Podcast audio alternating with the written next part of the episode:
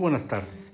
El día de hoy vamos a hablar acerca de las TIC en la educación.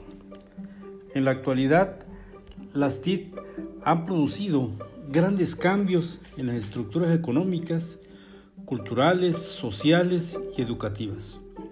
Los cambios que propician las TIC se deben en gran medida a las características que presentan, como son el fácil proceso a todo tipo de información, permitir una comunicación inmediata, almacenar grandes cantidades de información.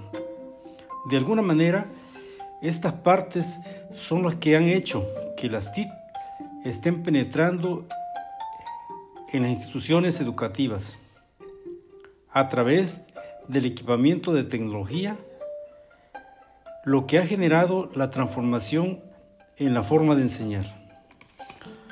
Todo esto conlleva a prepararnos para poder acceder a las nuevas tecnologías. Tenemos que promover la formación del docente en las TIC, que las escuelas tengan buena infraestructura. Si las TIC están penetrando y produciendo cambios en las escuelas, debemos fomentar el desarrollo de los docentes para mejorar la calidad del aprendizaje a través de estas nuevas tecnologías y así tener mayor disponibilidad de recursos y fuentes para una mejor enseñanza. Hablemos de las ventajas que nos dan las TIC. Una de ellas es facilitar la comunicación a larga distancia. Brindar acceso a la información abundante y variada.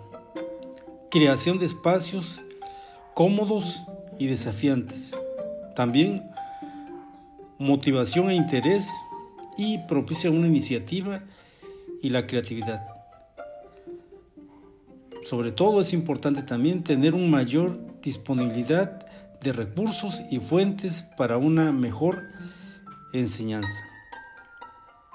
Y es así como hoy en día la sociedad de la información en la que estamos inmersos requiere nuevas demandas de los ciudadanos y nuevos retos a lograr.